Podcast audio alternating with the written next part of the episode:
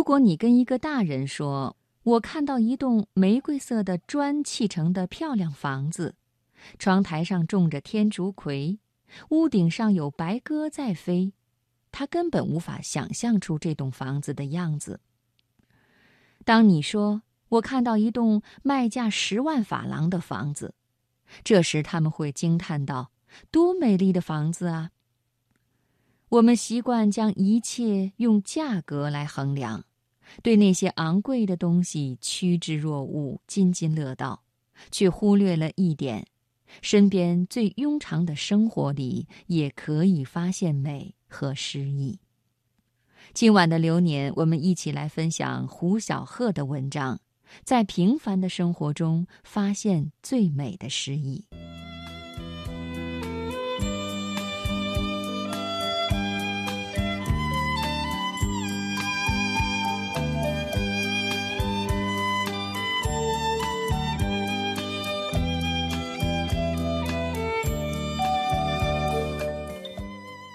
在法国访学的一年里，在辛苦的学业之余，我忙里偷闲地养成了一个习惯：每个星期四的早上，去住处附近的一家小小的音像店，在那里虚度一上午的时光。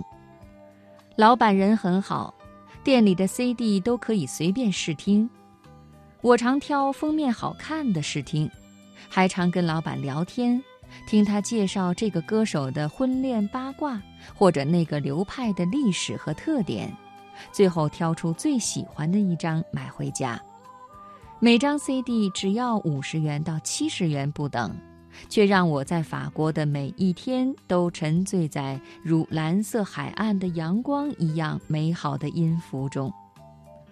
后来，我跟一个在北京有着高薪工作的朋友聊天的时候，说起这段生活。他满脸向往地对我说：“感觉你的生活好纯净啊，真是羡慕。”我苦笑着回答：“但是在法国的那段时间，我真的很穷啊。”他顿了顿，想了一下，又带点自嘲地说：“所以呀，眼前的苟且和诗与远方是不可兼得的。”不知道什么时候开始。我们习惯将眼前的生活视为苟且。生活在现代都市中，每天面对的是瞬息万变的信息碎片，眼花缭乱的商品和广告，纵横交错的街道，密密麻麻的陌生人群。我们享受着科技带来的一切好处，却发现越来越无法保持自身的个性。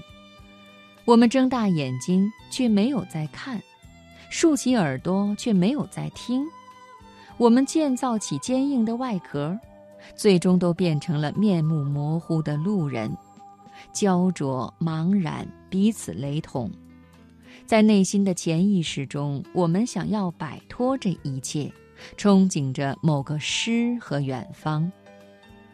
对于我们来说，最美的地方永远是那个无法到达的地方。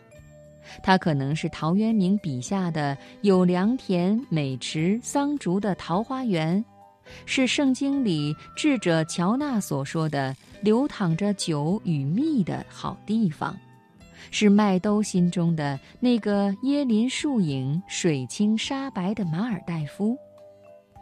被眼前的生活束缚。同时向往着远方的美好，成了我们这一代人的心灵困境。在法国的大学里，我认识一位很有名望的教授伯诺姆女士。她学术成果颇丰，著作等身，看上去总是很优雅。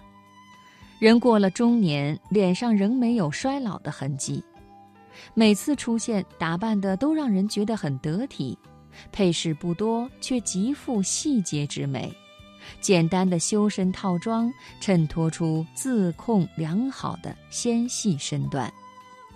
在讲台上做了连续三个小时不间断的演讲，他始终保持着挺拔的站姿，言语和肢体语言间散发着一种温柔浸润的强大能量。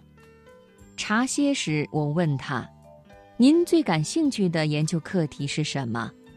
他笑着回答：“比起那些学术知识，我更感兴趣的是研究生活。估计是看到了我错愕的表情，他说：“活着是世界上最罕见的事儿，大多数人只是存在，仅此而已。”他对我笑笑，说：“这是王尔德的名言。”我接着问：“活着和生活有什么不同呢？”他说：“一个懂生活的人会追求三样东西：美、仪式感和心灵自由。”那次的交谈让我明白了一件事：眼前的生活不一定都是苟且，有些深具智慧的人可以将生活变得像诗一样美好。西蒙娜威伊曾经说过：“人们需要诗，就像需要面包。”这里指的不是语言形式的诗，而是人们需要让诗成为日常生活的本质。来到法国之后，我明白了什么叫做让诗成为日常生活的本质。法国人对美和仪式感的追求似乎到了不可思议的地步，他们把美放在了比实用性更重要的位置。在简陋的厕所、洗手池上都要摆一盆漂亮的小花儿，在平凡的窗台都要装饰着有着复古花纹的栏杆。他们对漂亮但不实用的东西非常着迷。他们不是依据经济实力或者社会地位被区分出来，而是因为美好的生活方式和人生志趣被人群推崇。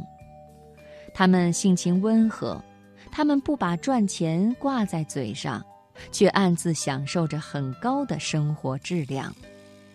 他们对一切新鲜事物保持着最大程度的好奇，同时也有人喜欢练习书法或绘画，热爱阅读和旅行。简而言之，他们推崇优质生活的理念、艺术气质和自由精神，既有物质上精致享受的需求，又有落拓不羁的浪漫风度。如果你深陷在追逐成功的压力与欲望中，陷入生活一系列复杂而机械的运作里，唯一可仰赖的出口是一颗充满自由与欢喜的心，如流莺般自由来去，在平凡的生活中发现最美的诗意。